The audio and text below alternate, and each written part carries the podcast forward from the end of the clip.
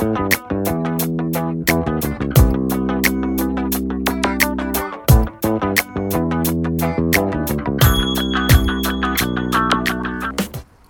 dia, meus cachorreiros! Sejam bem-vindos a mais um podcast Passeio Guiado. Se não me engano, essa é a edição, essa é a edição quadra, essa é a quadragésima segunda edição do podcast Passeio Guiado. O podcast o qual eu ajudo vocês a melhorar o passeio com os cães de vocês, contando um pouco do meu dia a dia enquanto eu passeio com a Scully.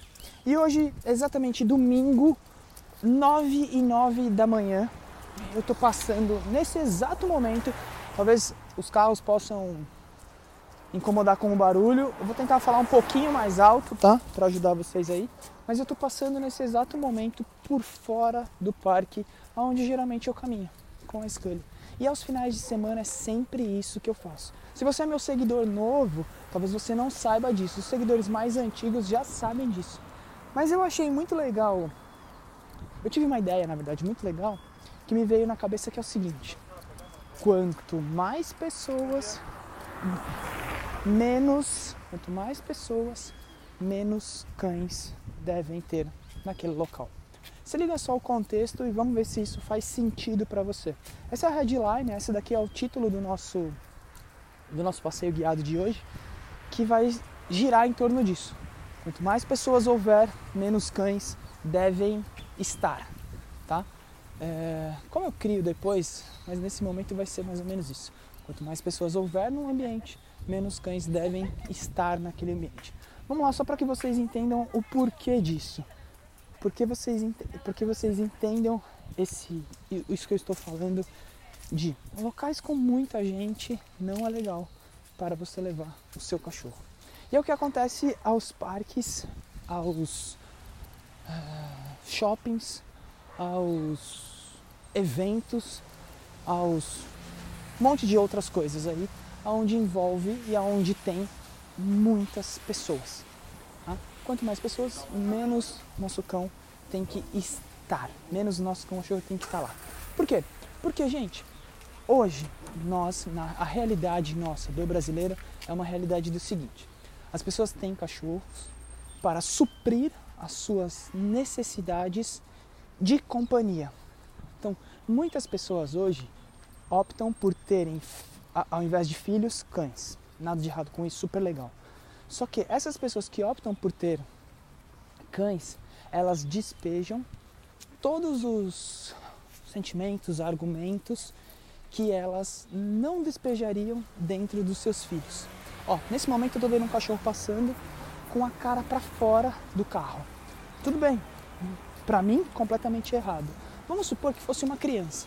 Essa criança, ela estaria com cinto de segurança, com uma cadeirinha, com coisas que as, as fossem a fosse proteger e não solta. Então essa relação que a gente, que as pessoas vêm tendo hoje com os seus cães é uma relação de permissão. Tudo é muito permissível, tudo, tudo se pode, né? É, então essa aqui foi uma básica, né? Principalmente é, dentro do carro, fora do carro, latidos e etc. Então muito se fala de que ah, meu cachorro é meu filho. Tá. E aí uma das coisas que eu bato muito no martelo, né, é o seguinte: se você fala que o seu cachorro é seu filho, o seu filho você educaria. Por que você não educa o seu cachorro? Por que você não dá educação àquele que é o seu filho? Quanto mais educado ele for, menos problemas você vai ter. Então isso é uma das teclas as quais eu bato bastante e diariamente. Tá? Então, é, vamos lá, continuando aqui. Então, isso é uma das coisas que vem acontecendo muito dentro do, do nosso meio, né? E muito ligado às pessoas que despejam tudo que elas não despejariam nos seus filhos, nos seus cães. Então, tudo que o filho não pode fazer, o cachorro pode. O filho não tem que se comportar na mesa, o cachorro não, tem, não precisa. O filho precisa de é, praticar esporte? Não, o cachorro é só um enfeite que está lá dentro da sua casa. Tá? É, então, isso é uma das coisas que eu bato na tecla e sou até um pouco chato e às vezes até rígido demais. Tá? Mas voltando ao que nós estávamos, ao que eu propus aqui para vocês, né? que é quanto mais pessoas, menos cães devem ter nesse lugar. E aí, por que, que eu cheguei nesse ponto de falar isso que as pessoas vêm fazendo, vem acontecendo é, em relação à educação? Porque é, cada vez mais as pessoas são menos educadas com os cachorros. E vamos fazer uma suposição. Se essa pessoa não tem educação o suficiente, não educa o cão dela o suficiente, ela não tá nem aí para a educação do seu, tá? Uma coisa que eu gosto de dizer é que se você não tem educação, você tá cagando e andando para a educação dos outros. Então, tipo, foda-se os outros, tá? Isso acontece também com os cães. Então, a falta de educação das pessoas reflete diretamente com a falta de educação delas com a educação do seu cachorro. Então, se ela não está nem aí para a educação do seu cachorro, do cachorro dela, imagina para a educação do seu cão. E é por isso que eu falo que não faz sentido nenhum você levar o seu cachorro em um ambiente onde tenha muitas pessoas, porque a grande maioria das pessoas não seguem o Rafa, não seguem outros adestradores, não tem um adestrador, não tem uma é, instrução de como ter um cachorro educado. Então, a grande maioria tem para suprir essa falta de necessidade, essa, essa, para suprir essa necessidade que é a falta de companhia. E a, deixam fazer tudo, permissão, tudo é muito permitido. Quando você leva o seu cachorro num ambiente poluído como esse, a probabilidade das coisas não darem certo ou não serem legais é muito grande. Diferente de quando você leva o seu cachorro em um ambiente controlado. É por isso que, ó, hoje, então vamos supor assim, vamos lá. Por que, que o Rafa não leva? Então, essa é uma das coisas que eu não levo, porque todas as pessoas vão querer ficar parando, mexendo na Scully. Todos os cachorros mal educados que não sabem passear vão ficar tentando vir nela, vão ficar tentando cheirar ela. E cara, ela é um cachorro. Ela é, é ela não é uma máquina. Ela vai ter vontade, óbvio, de fazer a mesma coisa, de cheirar outros cães, de interagir com outros cães. Só que, como eu falo dentro do Manual do Cão Ideal e eu, e eu mostro para vocês como vocês vão fazer isso, momentos para cada tipo de passeio. Enquanto eu estou caminhando, passeando, eu estou no momento de gasto de energia e não no momento de socialização. Se eu quiser socializar, vocês já sabem o que eu faço. Eu mantenho um local onde eu confio nos cães, onde eu confio nos donos e eu solto meu cachorro. Tá? Então as pessoas precisam também entender isso, que é uma das coisas que, ela não, que elas não entendem. Isso não é claro para os cães dela. Rafa, meu cachorro sai passear e fica me puxando. E aí quando você vai ver na, na essência, não é que ele fica puxando. É que sempre que ela vê um cachorro, ela deixa esse cachorro se aproximar. E ao deixar esse cachorro se aproximar, ela cria um condicionamento que sempre poderá se, se aproximar. Quando o cachorro vê um outro cachorro ou vê uma outra coisa que ele quer se aproximar, ele já tem isso condicionado dentro dele. E aí quem está errado? O cachorro? Não, você que está errado porque você foi permissivo a deixar. E aí existe um certo momento que você fala, não aguento mais isso. Você aguentou por cinco anos, agora você não aguenta mais. Por quê? Porque o seu cachorro foi criando condicionamentos e comportamentos inadequados porque você foi deixando essa coisa toda evoluir. Tá?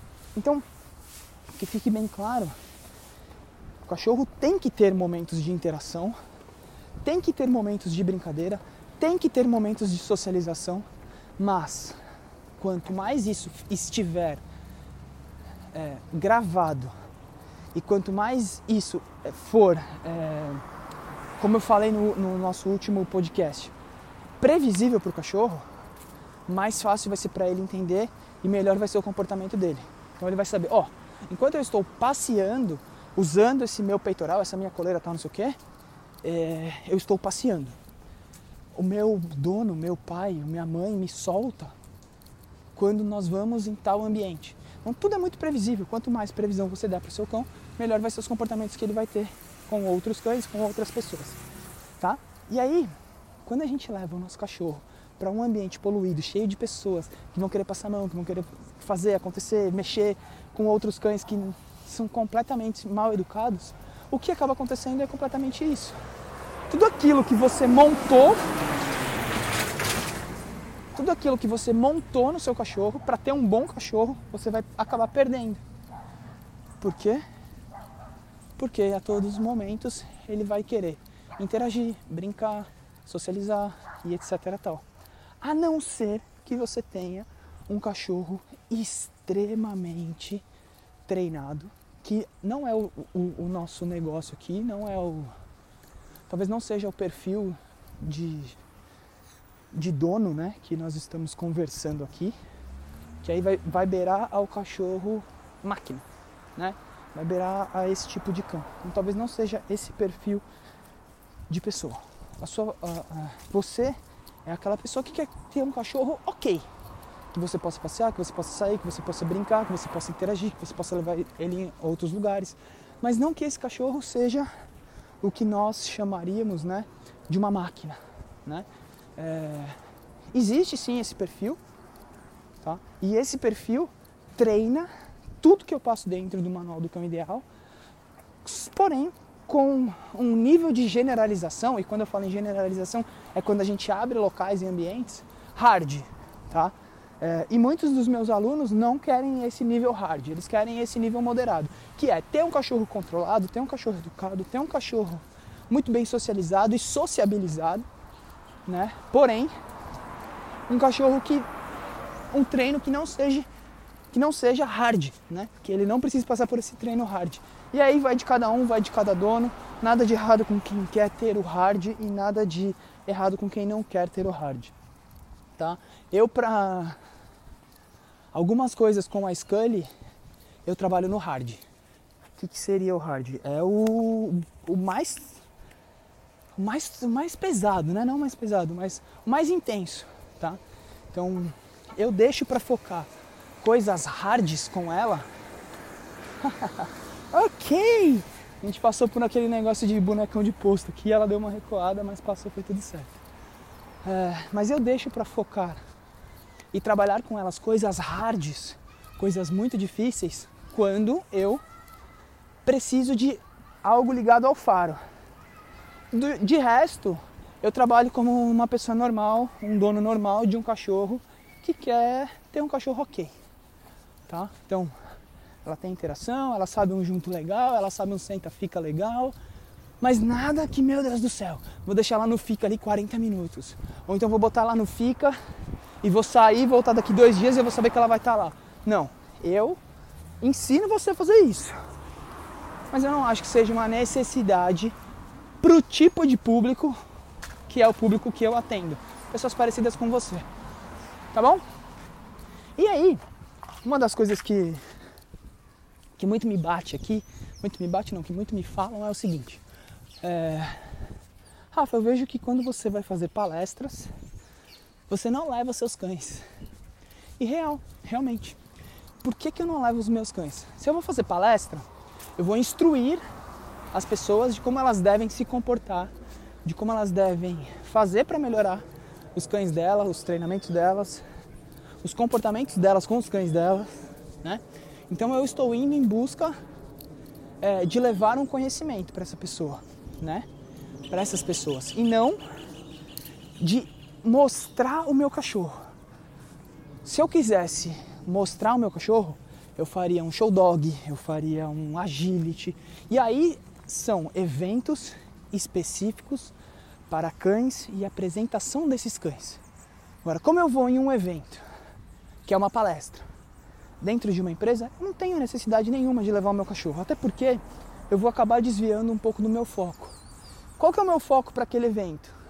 Ser o melhor de mim em relação a passar conteúdo para aquelas pessoas e não ficar preocupado com nada. Vamos supor que eu leve a Scully. Eu vou ficar preocupado com ela. Será que ela está bem? Será que ela está ok? E aí a minha outra preocupação, as pessoas vão querer mexer nela. Será que ela vai estar tá ok? Será que essas pessoas sabem mexer nela?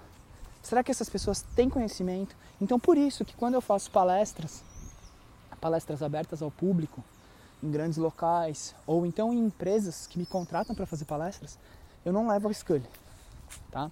Você somente vai ter contato com a Scully caso você participe do evento anual que eu faço uma vez, o evento anual que eu faço uma vez por ano é óbvio, né?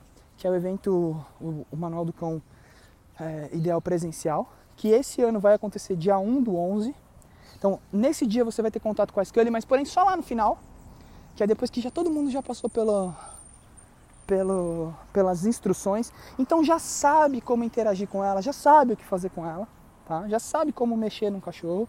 Então, nesse dia eu levo a Scully, tá? E quando eu abro pequenas turmas de 10 pessoas para treinamento dentro do sítio. Quando isso acontece, aí também você vai ter contato não só com a Scully, como, como com os meus outros cães. Beleza? Então são, contra, são contatos restritos e nunca em um evento grande. Isso acontece a mesma coisa quando a gente vai passear no parque. Então hoje eu saí para passear com a Scully, domingo, já sabia que o parque ia estar lotado e eu falei, cara, não vou no parque. Então o que, que eu faço? eu vou em locais ao redor do parque. Por quê? Porque a movimentação é muito menor. Eu tenho muita área verde ao redor do parque também. Além dessa área verde me proporcionar um piso frio, um piso mais geladinho, eu também tenho uma qualidade de, de ar melhor, né? E também um, uma grama, uma, uma sombra maior, tá? Então nesse exato momento eu parei aqui, estou liberando a Scully para um xixi, para um cocô, em uma área verde bem legal. Sabe quantas pessoas tem aqui? Nenhuma, só eu com ela. Seria também um momento de treino, caso eu quisesse. Poderia aqui exigir, pedir, exigir comandos dela para que a gente treinasse e, eu estaria generalizando os treinos dela em ambientes abertos, tá? Nesse momento, eu não quero fazer isso, eu não tenho por que fazer isso. Ela está aqui num, num, num, momento de exploração, que é uma das coisas muito importantes que eu passo para vocês dentro do manual do cão ideal. Tá? E aí, é... Quando a gente pensa em eventos muito grandes, a gente precisa preparar o nosso cachorro para estar naquele ambiente. Vamos lá, não é natural para ninguém, para ninguém, estar em eventos gigantescos. A gente aprende a conviver e a estar em eventos gigantescos, porque até pra gente, né, eventos muito grandes, com muitas pessoas, cara, passou de 10, 20, 30 pessoas é muita gente, né? Então, em eventos assim, a gente se acostuma a ficar, a viver a, e a conviver com essas outras pessoas. Assim como nós devemos fazer com os nossos cães. Então, quando a gente vai, vamos supor, né? Eu vou falar que um, tem, existe vários eventos de cães gigantescos, é, feiras e etc. Tal. Quando esses eventos acontecem, eu vejo as pessoas levando seus cães lá. E cara, é, como a gente estudou e estuda comportamento, a gente sabe ler os cachorros. Quando eu falo saber ler o cachorro, é entender os sinais que eles transmitem é, ligados a bem-estar. Então, saber ler o cachorro, por saber ler o cachorro, eu sei se aquele cachorro está tranquilo, se aquele cachorro está ok, se aquele cachorro está feliz, se aquele cachorro está triste, se aquele cachorro está estressado naquele ambiente. Então a gente sabe tudo isso. E aí as pessoas, completamente leigas, vão lá, levam os cachorros acham que aquele cachorro está super bem, só que na verdade aquele cachorro está extremamente estressado, extremamente ofegante, os batimentos completamente fora do normal. Por quê? Porque não, não tiveram um processo de generalização, um processo de treinamento, um processo de é, costume, né? A gente pode até falar uma questão de costume. Existem sim cães que participam de eventos gigantescos. A gente pode pegar é, exposição, né? São eventos gigantescos. É, cães que fazem aquele processo de, de groomer, né? Então você pega um groomer e ele é especialista em tosar. Ele faz aquelas tosas maravilhosas, bonitas tal, e etc. E aquele cachorro dele fica lá naquela mesa durante uma hora sem se mexer e tá tudo bem. Por quê? Desde filhote aquele cachorro foi acostumado a fazer aquilo. Então, gente, para que fique bem claro, a minha recomendação para vocês é sempre que quando houver muita gente, não leve seu cachorro. Por falta de educação das pessoas com o seu cão. Agora, se você quer levar o seu cachorro a esses ambientes que há muita gente, que, que tem muitas pessoas, você vai fazer o seguinte: você vai treinar o seu cão aos poucos para que ele possa ir evoluindo e aceitando essa quantidade de pessoas muito maior do que o normal em diversos ambientes. Beleza? Bom, eu fico por aqui. Esse foi mais um podcast passeio guiado com vocês, onde eu expus aqui um pouco do, de como você pode melhorar assim o passeio com seu cachorro. Isso daqui é uma excelente dica para você. Então, buscar outras alternativas de passear, né? Não, não sempre levar em um parque, né? Como eu, como eu faço. Sempre levo, mas às vezes eu não levo, principalmente se o parque estiver cheio, né? Principalmente se tiver muita gente, principalmente se tiver muito sol. Então isso é uma das coisas que vai ajudar aí você a melhorar sim o passeio do seu cachorro. E caso você queira levar, cara, nada de errado com isso. O cachorro é seu, porém você já está avisado do que vai acontecer com o seu cachorro. Beleza? Eu fico por aqui. Esse foi mais um podcast Passeio Guiado que vai ao ar todas as terças-feiras às 10 horas da manhã. Se você quiser um pouquinho mais de conteúdo, só um pouquinho, tá? Você vai entrar no meu YouTube, você vai entrar no meu Instagram, você vai entrar no meu Facebook, você vai receber também por e-mail, você vai receber também no TikTok, você vai receber também no Twitter e tem mais um monte de outras mídias sociais aí que eu abasteço para você ter conteúdo.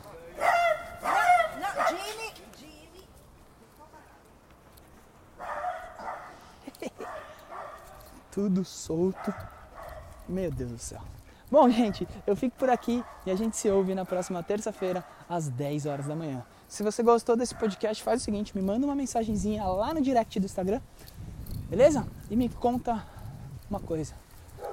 Você leva seus cachorros em grandes lugares com muita gente? Se você leva, me diz se você vai começar a pensar um pouco mais sobre isso depois desse áudio. Valeu? Eu fico por aqui e fui!